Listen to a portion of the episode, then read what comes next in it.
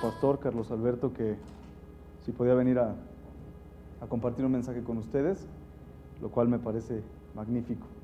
Y, sirve que preparo esto porque mañana empezamos otra vez en el reclusorio con Jonathan, eh, Henry, que es una oportunidad muy grande que Dios nos ha dado a lo largo de estos años, donde ellos son los que han mantenido la obra ahí en el Oriente últimamente. ¿Por qué menciono esto? Bueno, para los que no me conocen, yo eh, soy el menor de tres hermanos. Mi papá estuvo en el reclusorio sur, no, primero en el Oriente y luego quiso visitar el, el sur, pues bueno, se fue al sur. Y ahí, después de ciertas pláticas que tuvieron algunos compañeros de mi papá con Carlos, cuando Carlos iba a visitar a un amigo, se le ocurre decirle a Carlos, mi papá Carlos, que si podía ir a, a visitar a, a, su familia. A grosso modo así fue. Empezó Carlos a ir a, a mi casa, su casa, hablar con mi mamá, mi hermana, una amiga de mi hermana, y así empezó la célula de Aragón. Empezaron a ir los sábados, luego eh, ya los jueves, luego se cambió a los martes, luego se hizo eh, más grande, ya no cabíamos en, casa, nos fuimos con Patti y Rogelio, después eh, empezó aquí la obra, no, sé cómo estuvo bien aquí, pero bueno, esto es resultado de, del corazón de Carlos y el amor que nos tiene. Y si les platico que vengo del Oriente, porque aparte soy Madein Oriente, ahí me concibieron en el reclusorio Oriente, pues todos tenemos una, una oportunidad, los que estamos aquí. Entonces, ¿cuál cualidad tengo yo? Ninguna. Realmente de eso trata el estudio, como lo vamos a ver, esta historia magnífica y maravillosa que Dios nos regala a través de la Biblia. Lo único que Dios te pide es que seas fiel, como lo hemos visto, y cada que tengo la oportunidad de estar aquí, es, decirle que, es decirles que seamos fieles. Yo hoy en la mañana cuando estaba leyendo, eh, pues dije, bueno, a ver Dios, ¿qué me regalas hoy? Y lo primero que me topo es, es lo siguiente. Y así dije, dijo también el Señor, Simón, Simón, he aquí Satanás les ha pedido para zarandearlos como a trigo, pero yo he rogado por ti, que tu fe no falte. Y tú, una vez vuelto, confirma a tus hermanos. O sea, Dios no le está diciendo a Simón, te la voy a librar, ¿eh? Le está diciendo, ya que pase esa zarandeada que Satanás te va a meter y que yo voy a permitir en tu vida, ¿para qué? Para limpiarte y para ver qué había en tu corazón. Después te vuelves y te confirmas con tus hermanos. Yo el domingo pasado le pregunté a Carlos por qué Dios permite que, este, que Ezequiel, bueno, que muera, su, que muera su esposa. Y finalmente es con la idea de mostrarle el ejemplo a los demás. Incluso le dice, no hagas luto, no hagas berrinche, que yo creo que no ha de haber sido difícil para Ezequiel. Y, este, y pues no lo hace y es ejemplo a los demás. Miren, ya hasta se asomó mi esposa, miren, como diciendo, qué óvole. Ahí está mi hija y mi esposa. Y, y bueno, eh, ¿ya funciona? Pero imagínense el pruebón para Ezequiel, Dios le pide que, pues bueno, literalmente mata a su esposa y este señor tiene que mantener su integridad.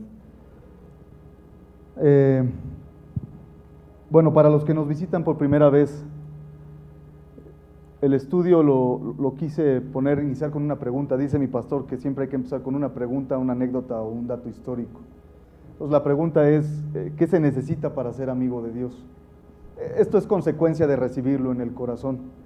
Biblia, repito para los que nos visitan por primera vez, es un libro histórico, es literal y es contextual. O sea, no estamos leyendo Harry Potter, Coco, que no está muy famosa, ¿no? Esa película. O sea, no son historias inventadas.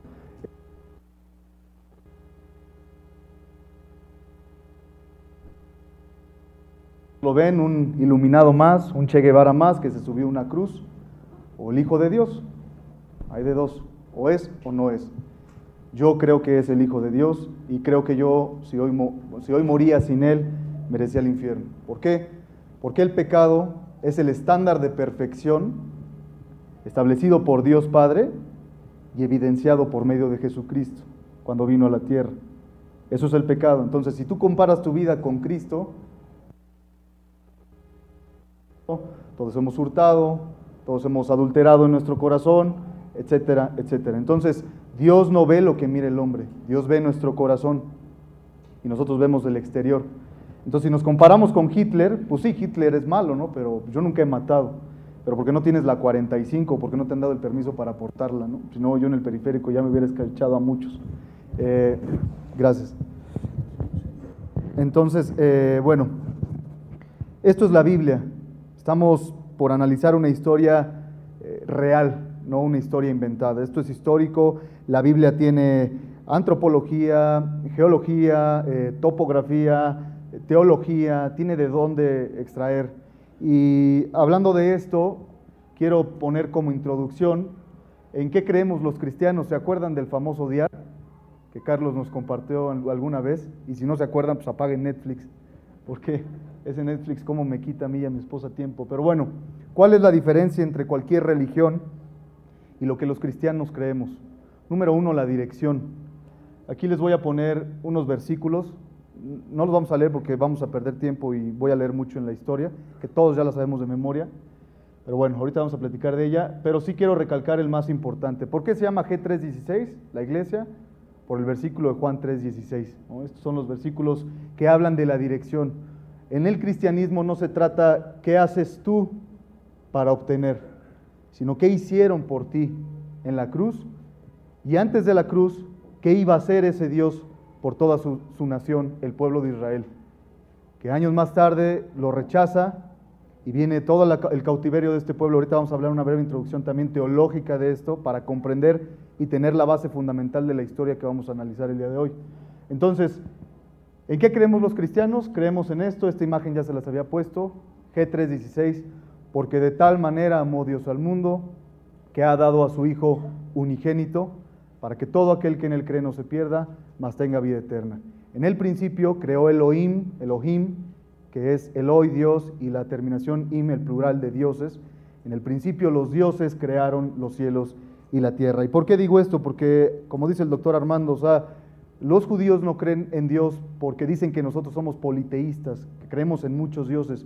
Y no es cierto. Él se pregunta y tú ves, o tú agarras la Biblia en el Génesis donde dice que los dioses crearon los cielos y la tierra. Bajemos a la torre de Babel a ver qué está sucediendo. Siempre habla en plural. O sea, la Trinidad es Dios Padre, es Dios Hijo y el Espíritu Santo. Es tonto el ejemplo tal vez que voy a poner, pero para que quede claro, como lo estábamos escuchando hace rato en el camino, Dios es como un huevo. Es un huevo donde está la cáscara, está la yema y está la clara y todo en conjunto es un solo Dios pero son diferentes y tienen diferente función. Ahora, si de aquí para acá yo pongo un prisma y de este lado reflecto una luz blanca, y lo que resulta de este lado va a ser siete luces de diferente color. Los que la van a ver de este lado van a decir es blanca, y los que la van a ver de este lado van a decir no es cierto, es rojo, verde, azul, morado. Todo depende de la perspectiva de donde tú estés viendo esa luz. Dios es igual. O sea, Dios representa su magnificencia, su amor en su Hijo, que vino hace 2018 años a morir en la cruz por ti y por mí, porque tú y yo merecíamos el infierno. Si lo quieres creer, está bien, si no, es lo que yo creo. Miren, eh, un video muy famoso de un pastor que habla con una reportera y le dice, eh, oiga pastor, si usted, vamos a suponer que yo soy atea y que usted también, y que yo muero, y, cuando yo muero no hay nada, no hay cielo, no hay infierno, no hay Dios, no hay nada. ¿Qué gané o qué perdí yo? Nada. Y le dice el pastor, tienes razón. Pero ahora vamos a suponer, en el caso de que no haya nada, que yo muero también y no hay nada. ¿Qué perdí o qué gané? Nada. Pero si sí lo hay, yo gané todo. Porque yo creo en Dios y tú perdiste todo. Entonces, hasta por lógica, como dice el pastor, es más sensato creer en Cristo. ¿no? que andar en la vida caminando y convirtiendo el oxígeno en dióxido de carbono, como sucede en muchos de nuestros casos. Pero bueno, cada uno de, de las explicaciones de lo que Dios nos deja a través de la Biblia. La Biblia está diseñada para consultarla, para leerla, para a través de los ejemplos históricos que vemos, poder empatarla a nuestra vida y caminar diariamente con Cristo. Eh,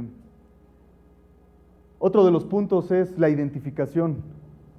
Jesús es el único ser en la tierra que se identificó a sí mismo como Dios. Ni Mahoma, ni, Buda, ni, el Dalai Lama, ni cualquiera de estos iluminados, si lo quieren ver así, eh, se identifica a sí mismo como Dios. Por eso lo querían matar a Jesús, porque él decía yo soy. Jehová en hebreo, Yahvé, como, como lo quieran nombrar. Él se hace a sí mismo Dios. Esa es otra diferencia entre las religiones y en cualquiera que ustedes puedan analizar y los cristianos. El cristiano siempre queremos un título, ¿no? Bueno, si lo quieren ver como un título, somos eh, cristianos porque creemos en Cristo. en el judío que se subió a una cruz y murió por ti, por mí, encuerado, no, no murió con sus toples, no, no, no, murió encueradito y los romanos eran espantosos, ¿no? Entonces, bueno, les dejo otros versículos que hablan de la identificación, donde Dios se muestra, donde Jesús se muestra a sí mismo como Dios, como el Hijo del Señor, como, como Jehová mismo. Eh, tenemos, este creo que es uno de los puntos más importantes, me detengo dos minutos aquí antes de entrar de lleno a nuestra historia, el tiempo se va comiendo rapidísimo. Está la, la anticipación. ¿Qué es la anticipación? La Biblia tiene profecías. Si alguien no quiere creer porque, no sé, ve el milagro y no se arrepiente o porque en tu vida no eres un buen testimonio y dice, no, pues para ser cristiano y ser como tú, mejor soy musulmán, ¿no? Al fin puedo tener varias chicas, digo, no sé si los musulmanes lo puedan hacer, pero ven tu testimonio y dicen, yo no le entro, ¿no? Prefiero seguir así. Bueno, pues si no quieres por mi mal testimonio o por lo que, la, lo que ves en los cristianos, pues ahí está la Biblia, es un libro histórico, es un libro profético. Las profecías avalan eh, lo que nosotros creemos. O sea, de verdad, si Jesús no resucitó, eh, pues vámonos de aquí a tomar la chela, como dice Gorni, y vámonos eh, a la fiesta, porque pues, estamos perdiendo el tiempo. Pero Cristo resucitó hace 2018 años y murió por ti y por mí en la cruz. Los judíos, para que entendamos un poquito el transbordo teológico, nosotros bueno, ¿y nosotros qué hacemos aquí en este, en este plan que Dios creó? Bueno, Dios llama a Abraham, que es la historia que vamos a ver rápidamente.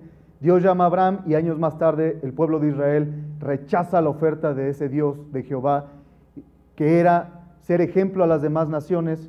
¿Para qué? Para que las demás naciones a través del ejemplo del pueblo de Israel se convirtieran a este Dios, a Jehová. Y bueno, pues ellos, como muchas veces nosotros, desechamos lo que Dios nos ofrece y andamos en la, vanagloria de la vida, en los deseos de este mundo, nos alejamos de Dios y el pueblo de Israel, aunque lo tenía cara a cara, porque era una dispensación marcada en la Biblia, rechazó a su creador. Y bueno, pues como ustedes saben, llegó el rey Nabucodonosor a conquistar Jerusalén y los llevó cautivos a más de 100 mil judíos en una distancia de 900 kilómetros. Imagínense caminar como de aquí a adelante en Mazatlán, yo creo, ¿no? 900 kilómetros caminando errantes, bueno, no errantes ya como esclavos, se los lleva a Nabucodonosor, 900 kilómetros a Babilonia, que hoy es la actual Irak, para, que, para que ubiquen, Babilonia en ese entonces es lo que hoy en día es Irak. Y bueno, Nabucodonosor se lleva a estos, judíos que rechazan a su creador, donde les decía, si tú te portas bien, te va a ir bien. Y vemos todos los reyes y hasta uno los juzga, oye, pero ¿cómo volvían a hacer lo malo? ¿No les ha pasado? Van leyendo historias y dices, ay, estos cuates, ¿cómo hacían lo malo, no?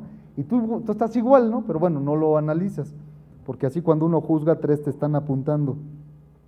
Entonces, eh, después de los babilonios, cuando cae, Dios permite que por un incrédulo o un rey pagano, su pueblo salga eh, esclavo. Imagínense que Dios permita que el incrédulo, a través del incrédulo, le hace incrédulo el que no cree eh, en la salvación a través de Jesús, pues permita transformar tu vida para bien o para mal, para traerte una disciplina.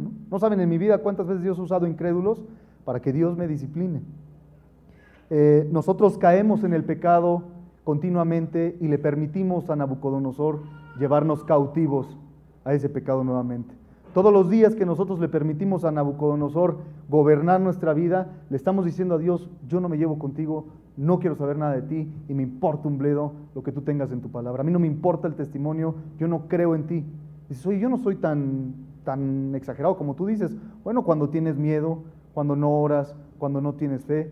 Yo no me imagino a mi hija en las mañanas diciéndome, híjole, mi papá me irá a dar mi teta, este, ¿habrá para pañales? ¿Habrá para comida mañana? Ella tiene fe y confía en que su madre y yo vamos a proveer lo necesario.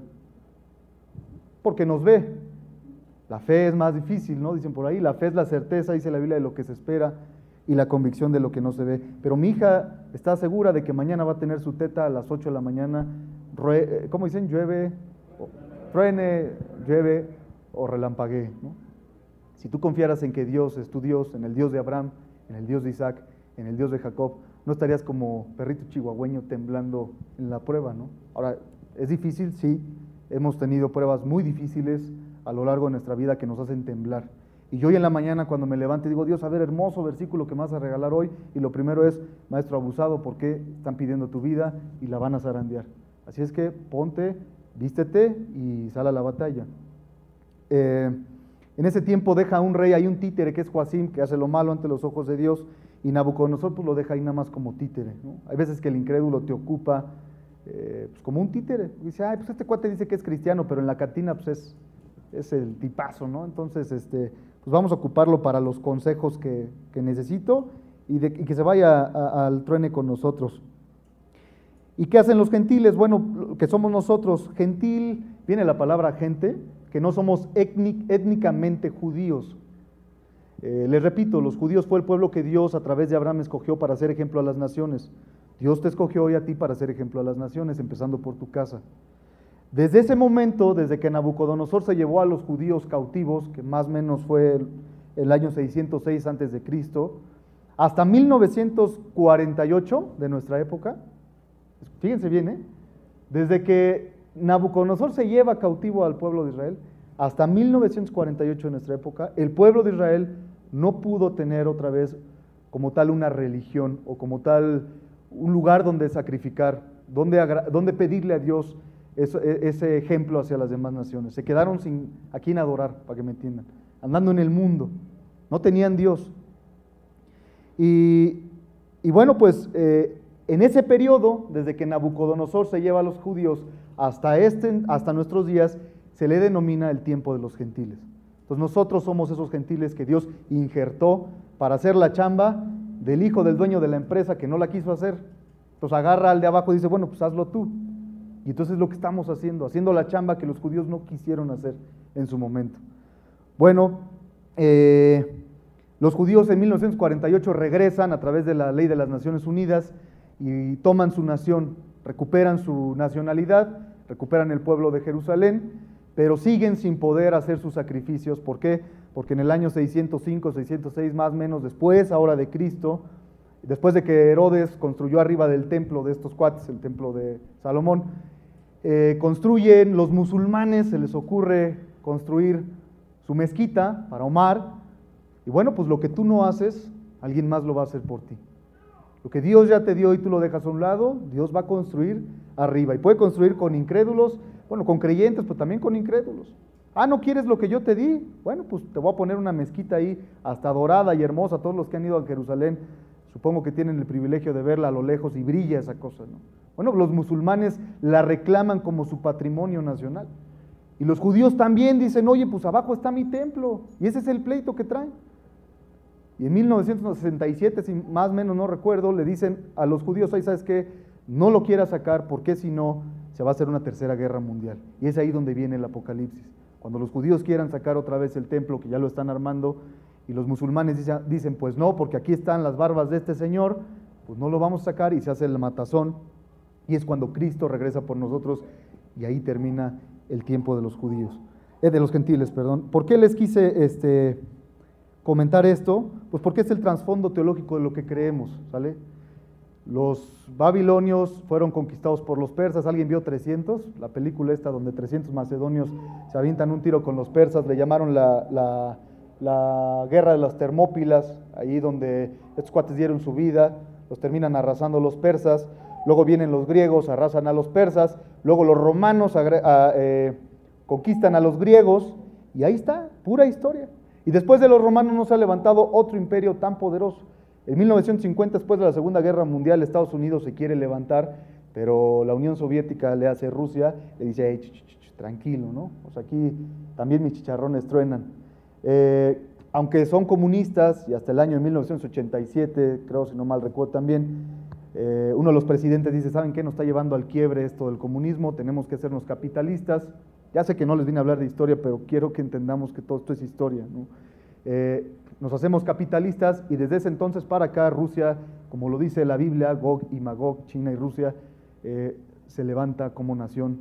Y hoy en día nadie se le pone los trancados a Putin, ¿no? Este, y Estados Unidos, como lo dice Armando, cada día, y como lo vemos, cada día va en declive militarmente, económicamente y sobre todo espiritualmente. Hoy cualquiera en Estados Unidos es cristiano, hoy cualquiera en esta iglesia es cristiano, hoy yo que estoy parado aquí soy cristiano. ¿Y dónde está mi vida, mi relación con Cristo?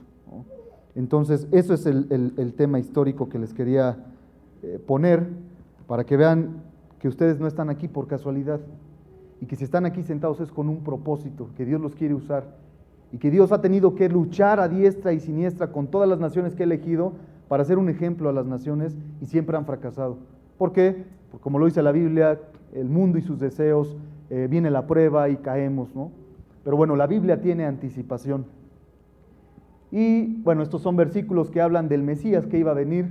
Estos versículos hablan en la Biblia, en el Antiguo Testamento, del Mesías que iba a pagar por nuestros pecados. Así como hoy creemos en que Jesús murió en la cruz, también antes de Jesús se creía que un Dios se iba a hacer carne e iba a morir por nuestros pecados. ¿Por qué? Porque cuando Adán endosó la factura del mundo al diablo a través del pecado, pues no le quedó a otra Dios más que decir, los tengo que fulminar. Y en el universo hay justicia. Y si Dios es justo, lo que tú y yo merecemos es el infierno por nuestros pecados. Pero Dios muestra su amor hacia nosotros, que siendo aún pecadores, Cristo murió por nosotros, el justo por los injustos. Entonces vino Jesús a la cruz y murió por ti, por mí. Esto es la anticipación. Bueno, después viene la resurrección, que Cristo resucitó al tercer día. Y, y bueno, pues aquí vemos unos versículos también. Un discípulo puesto su vida por Jesús, un segundo, un tercero y así los doce discípulos. Y como decía el hermano de Jesús, miren, si esto es un o si esto es una historia más de que este cuate se subió a la cruz y era el Hijo de Dios, se va a apaciguar, como cualquiera de las historias que se han apaciguado. Hoy estamos a las 12 del día hablando de este suceso a más de 2.000 kilómetros de distancia. La Biblia es real, debes de creerla no nada más por lo que Dios ha hecho en tu vida, sino porque ahí está y lo ves a tu alrededor, pero el diablo se dedica a ir borrando la historia. Entonces Jesús resucitó. Dios no es Dios de vivos, sino de muertos. Así es que si tú hoy mueres, ¿qué hiciste con tu vida? Y cuando llegues a la presencia del Señor, ¿qué te va a pedir y qué te va a decir? Bien, buen siervo y fiel, en lo poquito fuiste fiel, en lo mucho te voy a poner. Si 100 pesos no me los robas, ahí te van 100 mil. Entonces, si Dios te está dando poco, ahora no necesitas ser un gran orador, no necesitas conocer al 100% la Biblia, lo único que necesitas es amarla, es ser fiel y querer hacerlo. Bueno, mis low cost, ¿se acuerdan? Mis imágenes low cost, porque Warnip las paga, yo no. Además me habló ayer este, a las 5 o 6 de la tarde, entonces tuve que ponerme, fíjense, ¿eh? me voy a autodestruir. Tuve que poner la, serie que me encanta de la Biblia en Netflix, se las recomiendo, y me puse a bajar estas imágenes, ¿no? Porque ¿qué les pongo ahora? ¿Cómo les...? Porque si no se duermen, si no les pone una imágenes se duermen, entonces pues vamos a ponerles, ah, no es cierto, ¿eh? este, vamos a ponerles imágenes de eso, ¿no? Este, para que, para que más o menos lo, lo, puedan ver. Entonces, pues vamos al capítulo 12 de Génesis. Voy a tratarme de ir lo más rápido posible, que es una historia larga y la voy a resumir. Y, quiero que conforme yo vaya leyendo, más que la explicación, se vayan adentrando en la historia. ¿Por qué les puse el trasfondo teológico? Porque ustedes son parte de esta historia. Y si tú vas leyendo esta historia y los versículos y lo disiernes y lo desmenuzas, desmenuzas, perdón, te vas adentrando en ella y te pones en el papel de Abraham. Y Abraham fue un hombre de Ur de los Caldeos. Ur era una ciudad como tal, no era nómada, era una ciudad y de repente Dios se le aparece, porque Dios vio que era guapo, que era inteligente o que era millonario. No, vio un cuate honesto, sencillo, amable, fiel a su esposa, temeroso de Dios. Y de repente un día, eh, fíjense, dice, pero había dicho a Abraham, vete de tu tierra y de tu parentela y de la casa de tu padre a la tierra que yo te mostraré. Y se le ocurre a Dios decirle a Abraham, y haré de ti una gran nación y te bendeciré, engrandeceré tu nombre y serás bendición. Hoy en día nosotros somos producto de esa bendición que Dios le hizo a Abraham hace más de cuatro mil años. Si tú y yo estamos aquí es porque somos linaje de Abraham. Les repito, si bien no somos judíos étnicamente, somos judíos en el corazón. Pablo se los dice, no es judío el que se circuncida exteriormente, sino el que lo es de corazón. Porque tú y yo somos esa extensión del pueblo de Israel que Dios dejó aquí en la tierra para ser ejemplo a los demás. Y este Señor, por la fe inquebrantable que tuvo, tú puedes disfrutar, si hoy mueres, la eternidad. Obviamente por lo que Cristo hizo en la cruz por nosotros. Pero si tú hoy mueres y llegas al cielo y le dices, oye, aquí están mis pecados, dice Dios, tú eres justo, pásale. Así de sencillo para nosotros.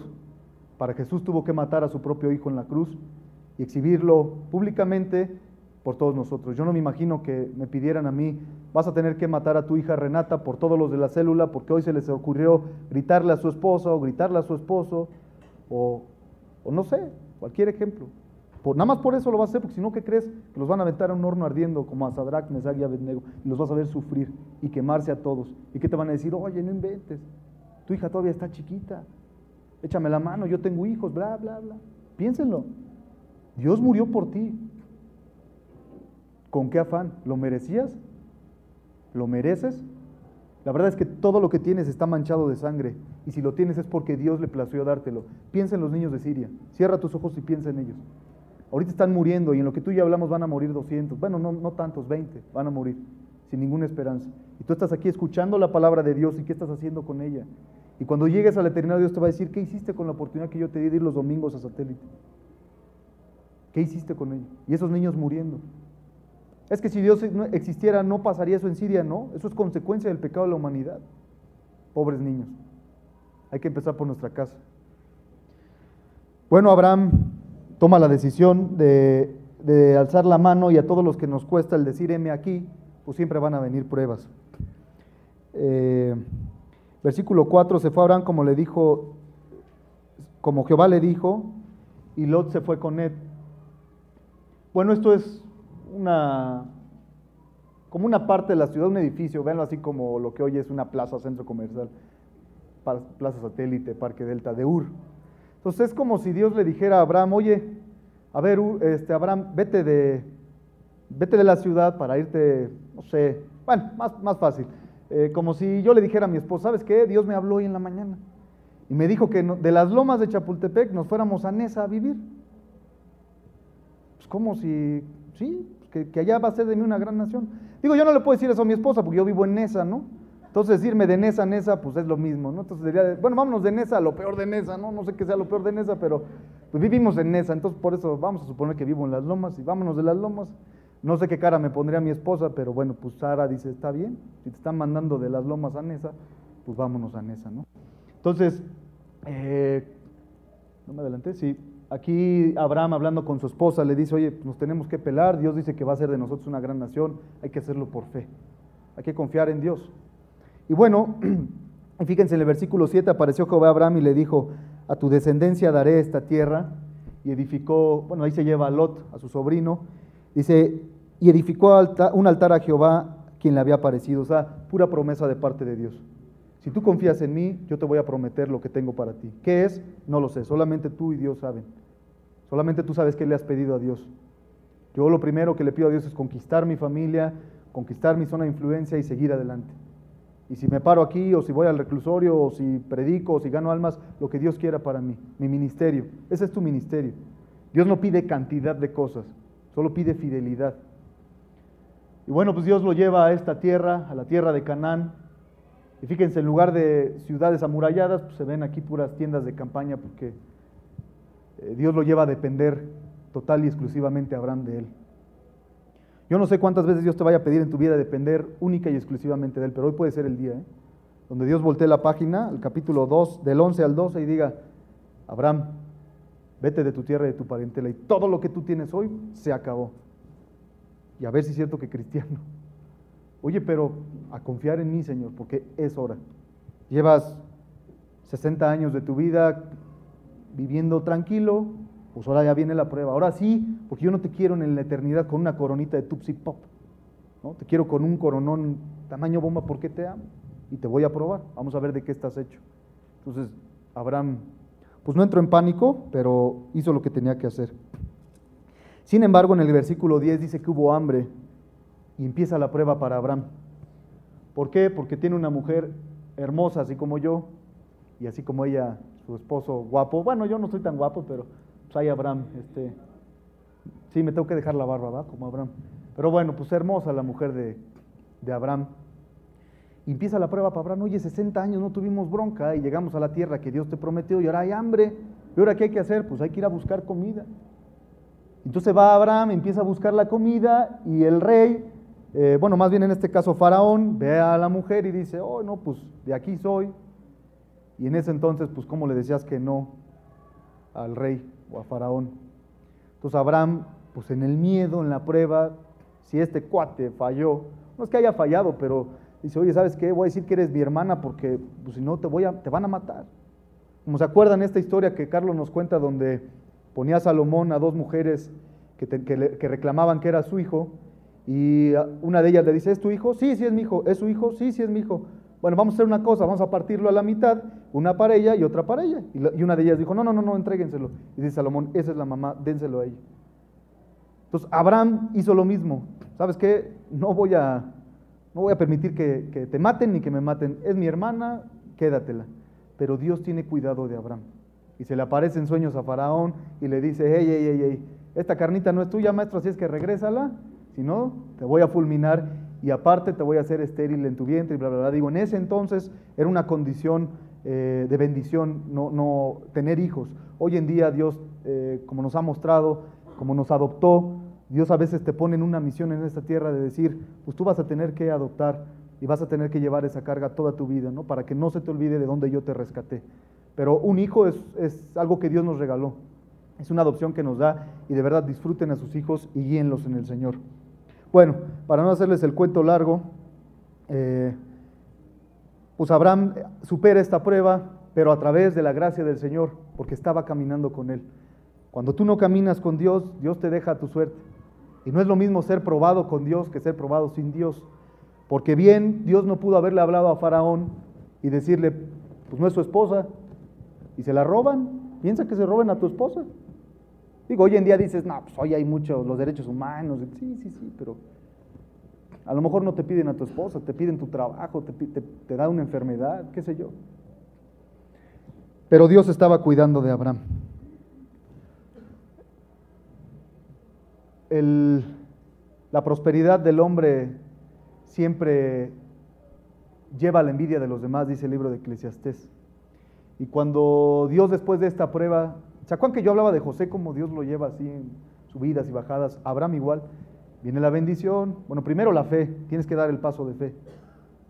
Yo no voy a secar el río hasta que tú no te metas a lo hondo. Una vez que estés adentro lo voy a secar. Y Abraham igual. Viene la prueba, viene la bendición. Viene la prueba, viene la bendición. Y no sé si te ha pasado como cristiano, pero ya nada más estás esperando diciendo, Dios, ¿cuándo viene la prueba? ¿Cuándo viene la prueba? Ya, no, no, no. Está todo muy tranquilo. Veo en Sky Alert, no sé si son los mismos este, que yo, pero veo en escala el puro 5.0, 4.0. ¿Cuándo va a venir el de 7, Dios? Y así estás tú como cristiano. Dios, ¿cuándo? Eh, y luego me amanezco con este versículo y dices, híjole, bueno. Bueno, pues este, este crecimiento, esta bendición después de la prueba, pues lleva a que se empiecen a pelear entre los hombres de Abraham y Lot y se separan. Y Lot eh, le dice en el versículo 8 del capítulo 13, no hay ahora bronca entre nosotros dos, tú vete para un lado y yo me voy para otro. Y, bueno, pues Lot escoge irse a Sodoma y Gomorra, a la ciudad. Oh, ¿sabes qué? Vamos a regresarnos a, a donde estábamos. Pues aquí nada más hay pleitos, hay hambre, tú casi pierdes a tu mujer. ¿Para qué te vuelves cristiano? Ahora tienes más broncas, ahora ya te dio esta enfermedad, ahora ya tus hijos no te pelan, ahora ya tu familia no te baja de loco, mejor regrésate a tu religión. Y Abraham le dice, no, y, seguramente Sara, influenciada por la esposa de Lot, diciéndole, casi entre mujeres no, no platican, ¿va? Dice, oye, no, vamos a regresarnos a Sodoma, ya está bien rico, mejor. Y Sara, firme también. Y Abraham, pues aquí nos quedamos. Es lo que Dios nos prometió. Lo que trato de decirte es que la vida del cristiano no es fácil. No va a ser todo color de rosas, no va a ser todo pare de sufrir. Y no quiero hablar mal de nadie, pero pues aquí es más bien sufra con propósito, ¿no? Diría Carlos, porque las pruebas están durísimas. Se separa Abraham de Lot, uno se va a la llanura, dice, bueno, pues me voy al desierto y el otro se va a la ciudad y vuelve Dios a intervenir. Y le dice, tranquilo, yo te voy a dar tu mamila mañana, no tienes por qué llorar. Le dice Dios a Abraham, después que Lot se apartó de él, alza ahora tus ojos y mira desde el lugar donde estás hacia el norte y el sur y el oriente y el occidente. Nosotros estamos al occidente de donde ellos estaban, o sea, hacia el este, al rumbo 270, como lo quieran ver, pero Dios le dijo, hasta Valle de Aragón, hasta el reclusorio sur, hasta el reclusorio oriente, hasta, hasta satélite, hasta todos los confines de la tierra, yo te voy a dar una nación. Y esta y haré tu descendencia como el polvo de la tierra, que si alguno la puede contar, eh, también tu descendencia será contada. Levántate, ve por la tierra a lo largo de ella y a su ancho, porque a ti la daré. O sea, Dios le está confirmando a Abraham lo que tiene para él. Cada que leas la Biblia, Dios te va a confirmar lo que tiene para ti.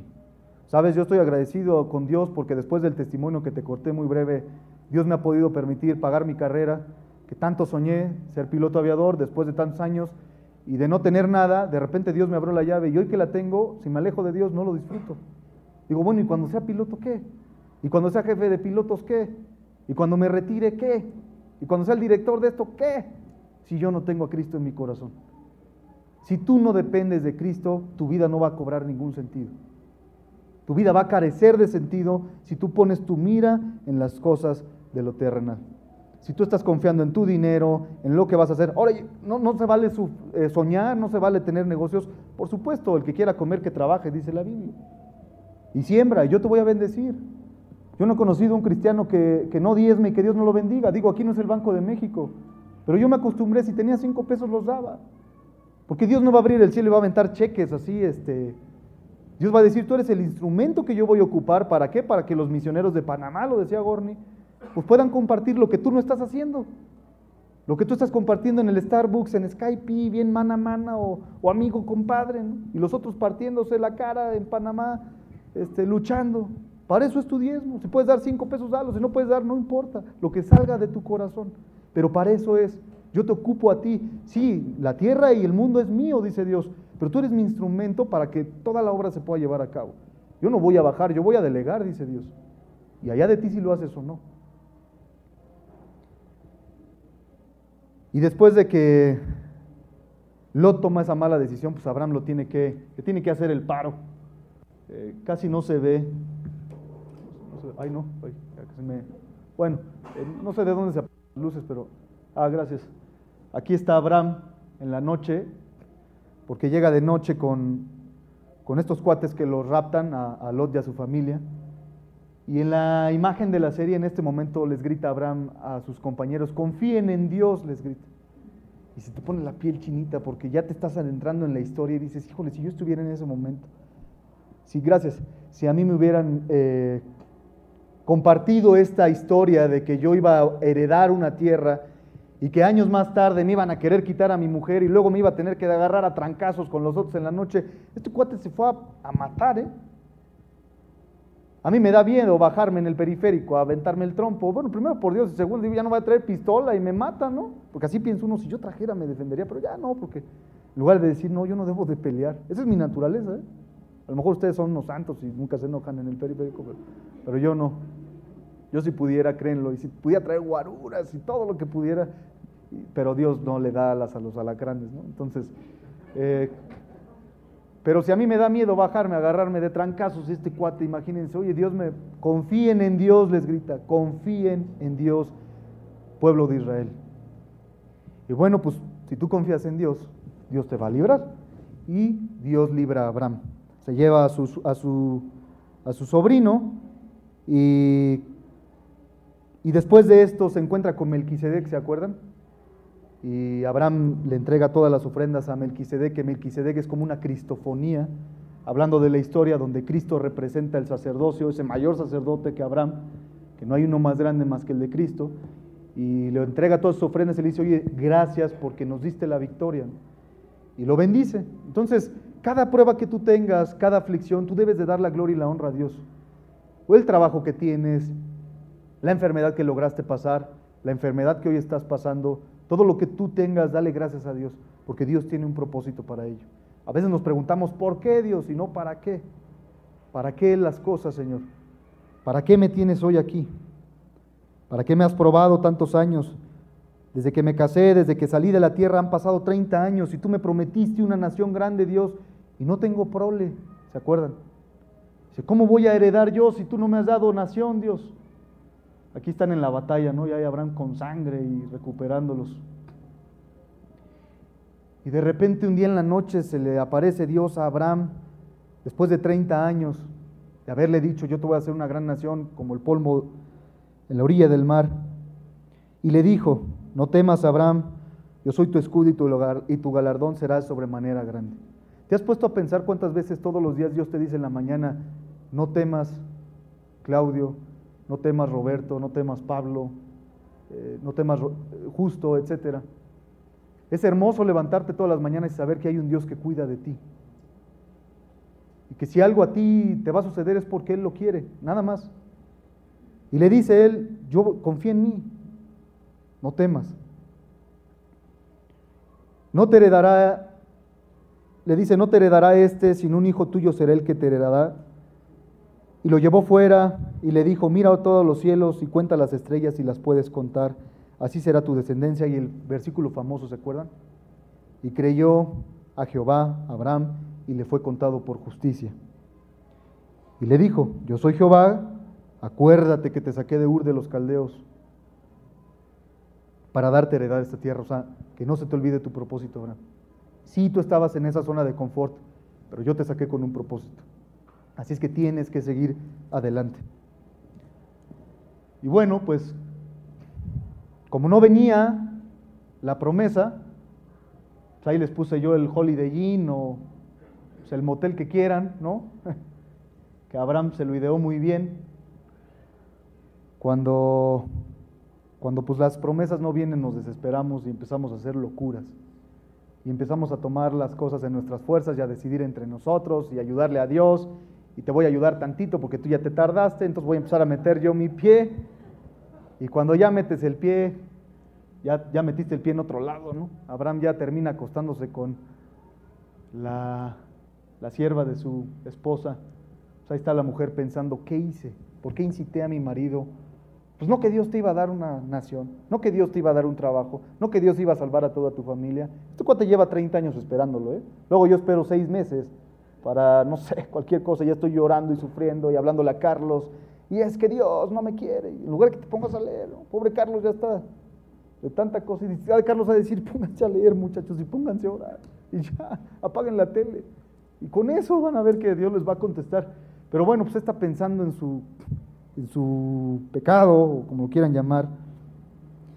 Pues Abraham, ni tardo ni perezoso, y pues seguramente Agar no estaba de mal ver, dice, bueno, pues vamos a ayudarle a Dios, ¿no? Al fin que Dios ya se tardó 30 años más uno, vamos a, concebir, porque a lo mejor de ahí va a venir la descendencia. Que, o sea, uno quiere compaginar los planes de Dios a su vida y empezamos a jugarle ahí al chocolate caliente y al vainilla con fresa y decir, no, Dios, tú dijiste que era vainilla, pero yo digo que es fresa y además si los combinas vas a ver que sabe bien rico, Dios. Dame chance de ayudarte tantito. Yo creo que si lo hago y si sale bien, si era plan de Dios, ¿no? Y Dios dice, no, o sea, yo debo de llevar el control y me vas a ayudar y, no te voy a fulminar, pero años después te vas a dar cuenta que ese no era mi plan y te vas a arrepentir y vas a pensar y vas a decir, ¿qué hubiera pasado si yo hubiera obedecido? Cuando yo me casé, sí les platiqué aquí, ¿no? O fue en Aragón, no me acuerdo que yo quería bailar la canción de Llorarás a fuerza, ¿no? De Oscar de León, a fuerza. Y mi esposa también, en su boda. Y Carlos me dijo, de entrada yo no te caso. Y segunda, tienes que obedecer. Es algo que Dios puso en tu corazón, está bien, está bien.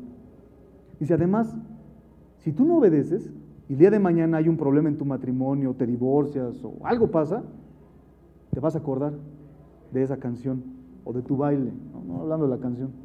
Vas a decir, si hubiera tan solo entregado esa pequeña parte, lo más probable es que no me hubiera pasado esto. Pero si por el contrario tomas la decisión correcta y pasa la eventualidad, ¿qué vas a pensar? Dios tiene cuidado. ¿Notan la diferencia? entre obedecer y no obedecer, Dios tiene cuidado. Y si lo está permitiendo es para algo. Y de repente Dios te saca. Tomen las decisiones a favor de Dios. Porque este señor tomó una decisión pensando en que era lo correcto. Sí, nació un hombre fiero, Ismael, vienen los ismaelitas y ahí está el pleito casado. Imagínate, tatara, tataranietos, hoy en día lo vemos, ¿no? Es que tu papá prefirió al otro, que fue después de mí, y aparte corrió a la esclava de la casa, no, pues te voy a matar. Pues, es lógico que este, donde, donde no te quieren, pues haya amargura. ¿no? Bueno, después Dios le pide a Abraham otra prueba. Fíjense, les voy a decir por qué prueba, ¿eh? porque a veces lo pensamos así. Déjenme ver, que ya me perdí con las imágenes. No, vamos bien. Eh, le pide otra prueba, le pide a Abraham que circuncide a todo, a todo varón, la señal del pacto, ¿se acuerdan? No me voy a detener mucho ahí, dejen ver qué son. Vamos bien. Eh, dice, le van a circuncidar el prepucio a todo varón. Yo no sé si había ahí ángeles de Santa Mónica o el Médica Sur o, anestesia o lo que fuera. Pero si las mujeres no nos entienden, es como si te pidieran, la señal del pacto va a ser que te cortes el dedo índice, ¿sí? Así, sin anestesia y sin nada. Con el cuchillito de tu casa, te lo vas a cortar y eso va a ser ¿eh? en memoria a que tú circuncidaste tu corazón, ¿no? Entonces piénsenlo, varones, ¿no? Que Dios llegara y te dijera, te vas a cortar tu prepucio, está bien. Es un pruebón para Abraham, porque Abraham tiene ahí 100 años. Agar tiene 8 más o menos. Y todos sus siervos, oye, ¿y no podrás pedirle otro señal del pacto a Dios, Abraham? Este, no habrá como chance de la oreja o, un piercing, o un tatuaje, algo, ¿no? Lo que sea. Pero ¿por qué eso, man? ¿Por qué? Bueno, pues Dios no lo está pidiendo. ¿Cuántas relaciones amorosas, el cigarro, el alcohol, los juegos, las apuestas, lo que quieras? Es como si te arrancaran un brazo. Acuerdo yo de un jefe que tenía que le decía, oye, ¿puedo pedir este, un taxi? Y es como si le estuviera arrancando la cabeza al cabaro, ¿no? Bueno, Dios te pide, deja el chupe, deja el cigarro, las groserías, y se cuenta que te están arrancando la cabeza, el prepucio, mano, ¿sí? La cabeza te le están quitando lugar. Oye, ¿por qué? Y no quiero ser más despectivo y grosero, ¿no? Pero a las mujeres les pudieran pedir muchas cosas también y dices, oye Dios, ¿por qué te voy a entregar lo que me pides? ¿Qué te afecta que me eche un cigarrito a la semana? ¿Qué te afecta que me... A mí nada, a tu, cuerpo se va a pudrir, pero deja de eso, tu testimonio es el que estás echando a la basura. Y el día que llegues aquí, te vas a arrepentir, mano. Te vas a arrepentir de todo el tiempo que perdiste. ¿Por qué? ¿Por qué no confías en mí? ¿Por qué no confían en Dios? O sea, si realmente somos cristianos y creemos en este Dios Yahvé que hizo los cielos y la tierra, ¿por qué seguimos fallando? Bueno, perfecto, no vamos a hacer. Pero si, si, Dios nos pide que nos circuncidemos, bueno, pues, pues sí, aunque nos esté doliendo por dentro el alma, el corazón, pero dejen eso que los está no permitiendo avanzar en su relación con Dios. Porque a veces decimos, ¿por qué no eh, disfruto mi vida como cristiano? Por eso, porque si Abraham no hubiera circuncidado su prepucio, no hubiera habido pacto, y no hubiera habido iglesia, y no hubiera habido nada. Y esas pequeñas decisiones son las que marcan la directriz. bueno, después le cambia a Dios a Abraham su nombre, le pone padre de multitudes. Dios empieza a formar esa, esa promesa que hace 31 años le había dictado. Le dice, ya se va a cumplir, Abraham, ten fe. Después, un día se le aparece Jehová y dos ángeles con él en el capítulo 18, y le apareció Jehová en el encinar de Mamre, estando él sentado en la puerta de la tienda en el calor de día, y alzó sus ojos y miró, y aquí están, y he aquí tres varones. Ya me perdí. Así que estaban junto a él, y cuando los vio, salió corriendo a la puerta de su tienda a recibirlos, y se postró en tierra. Bueno, conocen la historia, llegan, llega Dios y estos dos eh, ángeles con, con Abraham y prepara lo más, eh, lo más caro que tenía en su momento este Abraham para este recibimiento y les da comida. Y bueno, pues llega la promesa de Dios para Abraham y le dice, ¿dónde está Saraí, tu mujer? Bueno, ¿dónde está Sara? En este momento ya es Sara, que es princesa. Si alguien le quiere poner algo a sus hijos, pues Sara es un hermoso nombre. Le dices, ¿dónde está la princesa de tus ojos? Esta princesa, esta pequeña palomilla hermosa, ¿dónde está? Diría Gorni, ¿no? está en la tienda y, Sara escuchaba, dice, detrás de la puerta todo lo que hablaban detrás de esto, ¿no? Y Abraham y Sara ya eran viejos, de edad avanzada, y a Sara le había cesado ya la costumbre de las mujeres, todos sabemos a qué se refiere, y se rió pues Sara entre sí, diciendo, después de que he envejecido tendré deleite, siendo también mi señor ya viejo. Basta casarse para ya no tener intimidad con tu pareja, ¿no? Dice Gorni. Ahora imagínense estos señores a los 100 años, ¿no? Hombre, yo qué guay. No. No, no, no. Dice, pues yo no, Dios. O sea, piensa, algo imposible. Algo imposible. Entonces Jehová dijo a Abraham, ¿por qué se ha reído Sara? ¿Por qué, ¿Por qué no confías en mí? Y Dios te pregunta, ¿por qué no confías en mí? ¿De verdad va a dar luz? va a dar a luz. Y este es el punto medular del estudio.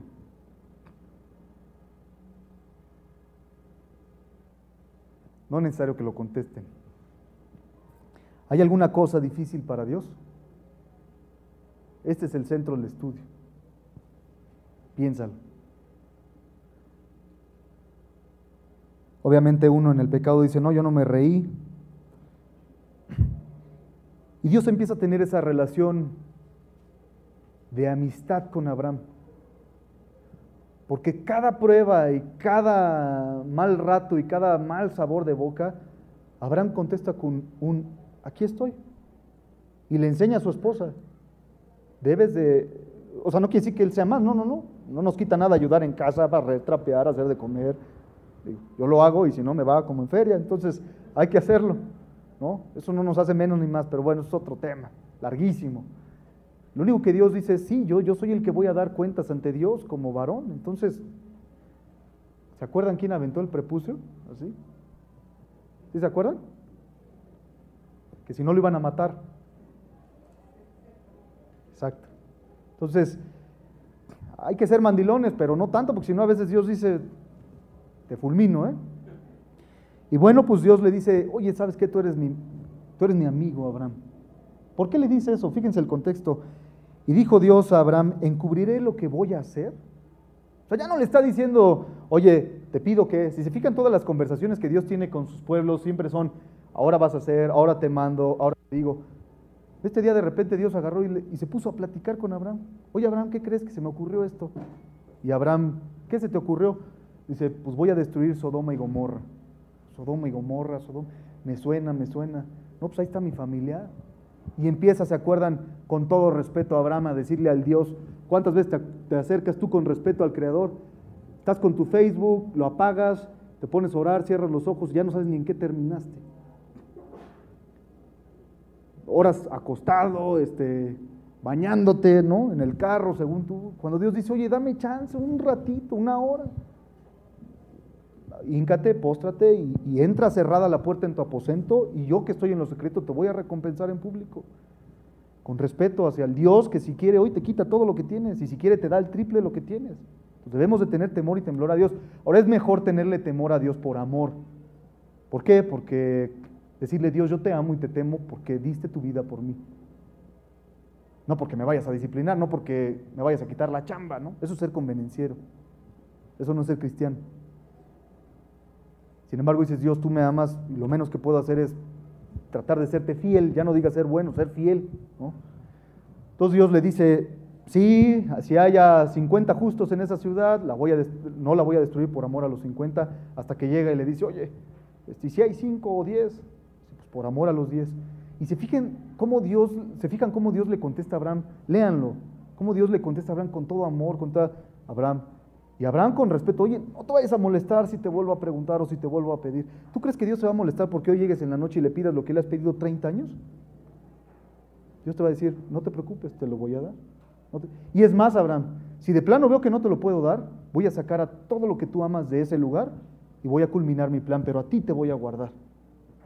Cuando tú te vuelves cristiano, haz de cuenta que entras como en una cúpula donde Dios decide qué pasa y qué no pasa, y qué te va a tocar y qué no te va a tocar. Y no andas a la suerte del mundo en Siria muriendo. Denle gracias a Dios por lo que Dios les dio la salvación. De verdad. ¿Qué merecías tú o qué merecía yo para hoy estar aquí y ser salvos? Y no morir por un bombazo. Bueno, ya vamos a acabar, ¿eh? ya no se duerman. Obviamente destruye Sodoma y Gomorra. ¿Y pues qué creen? Dice, bueno, en el versículo 17 del 20 dice, entonces Abraham oró a Dios y Dios... Eh, ah, bueno, esto fue porque otra vez eh, iba a suceder lo mismo con otro rey y Abraham va a entregar a su mujer como su hermana. O sea, andamos en la lucha como cristianos, entre tropezando y no, pero la idea es ser fieles, estar ahí. Y Dios ora por este rey, por, eh, por Abimelech, y sana a su mujer y a sus siervas y todo, y pues ya pueden tener otra vez hijos, porque también la iba a tomar a Sara.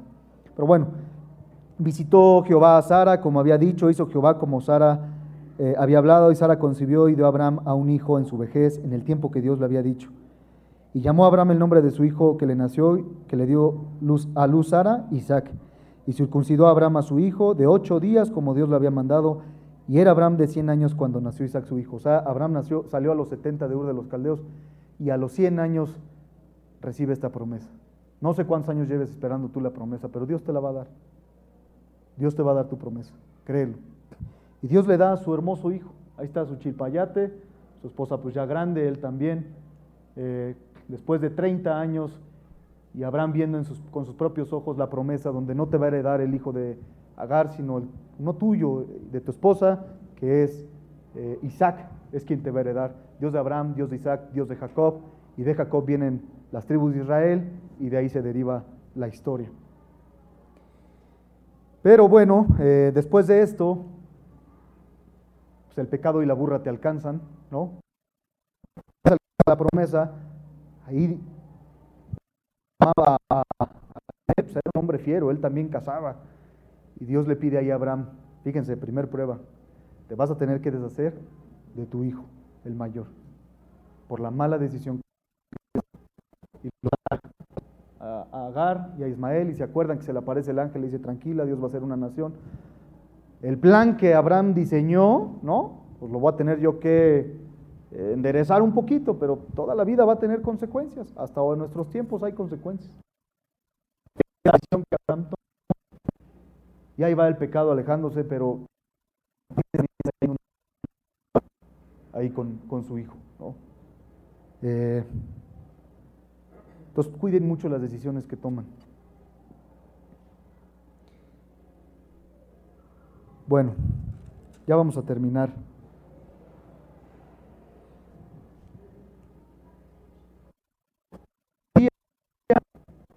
Parece ser todo tranquilo.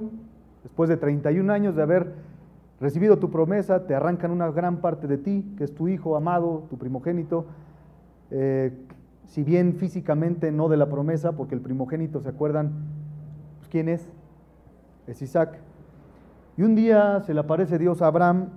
Aconteció después de todas estas cosas, la Biblia es muy clara cuando dice algo, después de todas estas cosas que probó Dios a Abraham.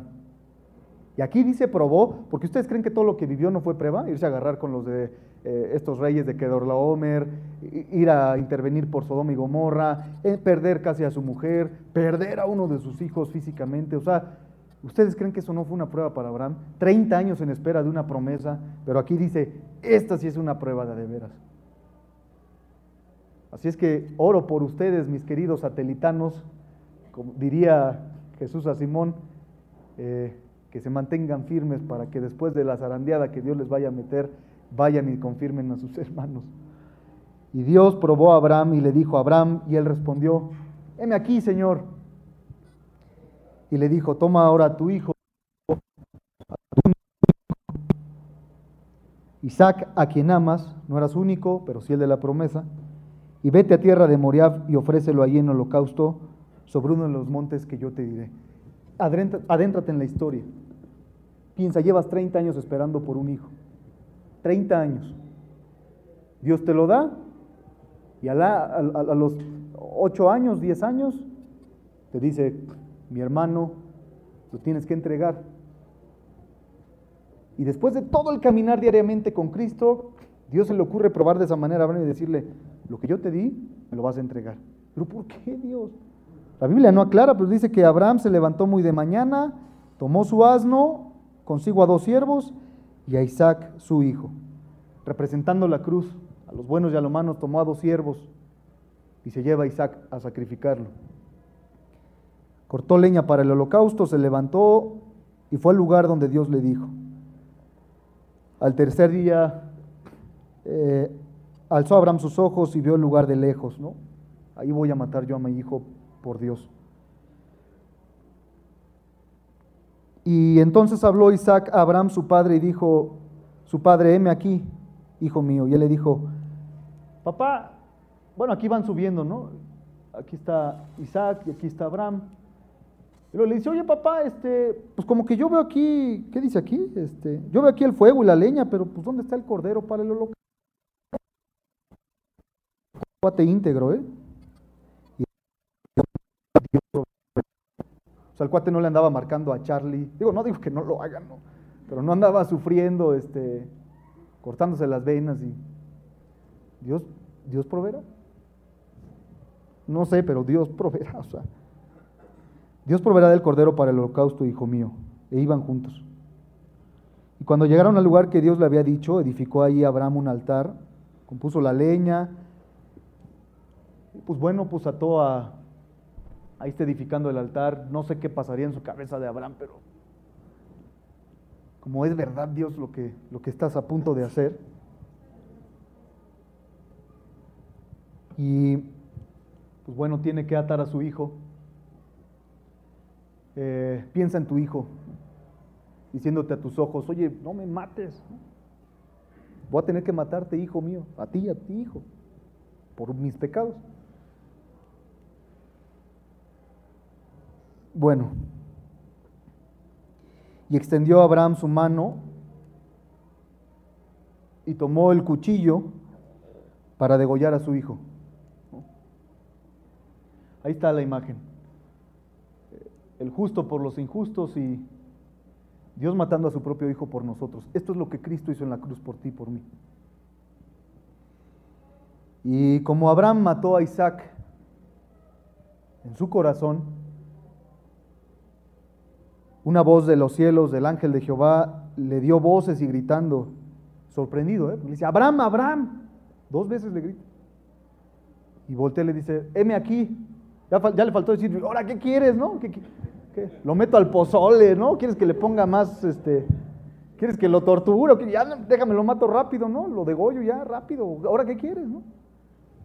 Dios se quita el sombrero. Dice, no extiendas tu mano sobre el muchacho ni le hagas nada porque ya conozco que temes a Dios por cuanto no me rehusaste a tu hijo, a tu único hijo. Entonces alzó Abraham los ojos y ¿qué creen? Pues Dios proveerá. A Dios no se le va una. Y ofreció el holocausto ahí. Y llamó el nombre de aquel lugar a Abraham, Dios proveerá. Y luego le dice Dios a Abraham, por mí mismo he jurado dice Jehová, que por cuanto has hecho esto y no me rehusaste a tu hijo, tu único hijo, de cierto te bendeciré y te multiplicaré tu descendencia como las estrellas del cielo y como la arena que está en la orilla del mar, y tu descendencia poseerá las puertas de tus enemigos. En tus simientes serán benditas todas las naciones en la tierra, por cuanto obedeciste a mi voz. Y era Abraham ya viejo y bien avanzado en años, y Jehová había bendecido a Abraham en todo. Y luego más adelante dice, y estos fueron los días que vivió Abraham 175 años y exhaló el espíritu, murió Abraham en buena vejez, anciano y lleno de días, y fue unido. La bendición fue para el pueblo de Israel en ese momento, por la decisión de un hombre. Dios literal, Abraham, perdón, literal, recuperó a su hijo de entre los muertos. Resucitó Isaac en ese día, porque Abraham mató a Isaac en su corazón pues cómo no le iba a llamar Dios a Abraham su amigo. Dice en Isaías 41:8, tú, oh satélite, son mis siervos, oh Claudio, a quien yo he escogido, la descendencia de Abraham, mi amigo. ¿Sí lo habían leído o no se acordaban? Apaguen Netflix. Así dice, ¿eh? mi amigo. O sea, que Dios te llame su amigo, pues es porque nada más puedes entregar a tu hijo y pasar la prueba. Por eso es el padre de la fe. Yo no sé qué Dios, yo no sé qué prueba Dios les vaya a poner eh, en sus vidas. Me faltó del día esta última, que es creo que la más peligrosa, porque Dios deja en nuestras manos la decisión de ir al cielo o al infierno. Y Dios deja en tus manos esto para irlo a compartir a las demás personas. Y llega Dios a nuestra vida y dice, aquí yo estoy a la puerta y llamo, si alguno oye mi voz y abre la puerta, entraré, entraré él y cenaré con él y él conmigo. ¿Qué significa que cenaban con él? Lo hemos visto con Carlos en la antigüedad, los judíos cuando, cuando había un problema entre ellos, vamos a poner un ejemplo, un padre atropellaba al hijo de otra familia, eh, para perdonar a aquel padre, al señor que había cometido el delito, se sentaban a la cena, eh, se sentaban a la mesa a cenar.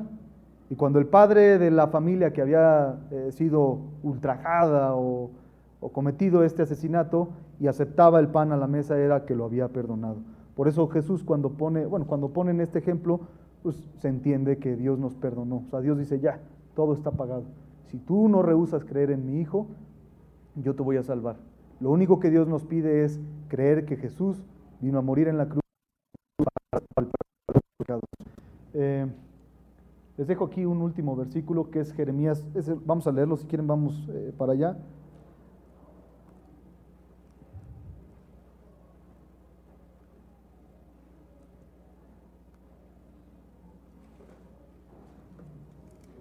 Jeremías, que era 31, 33, ¿va?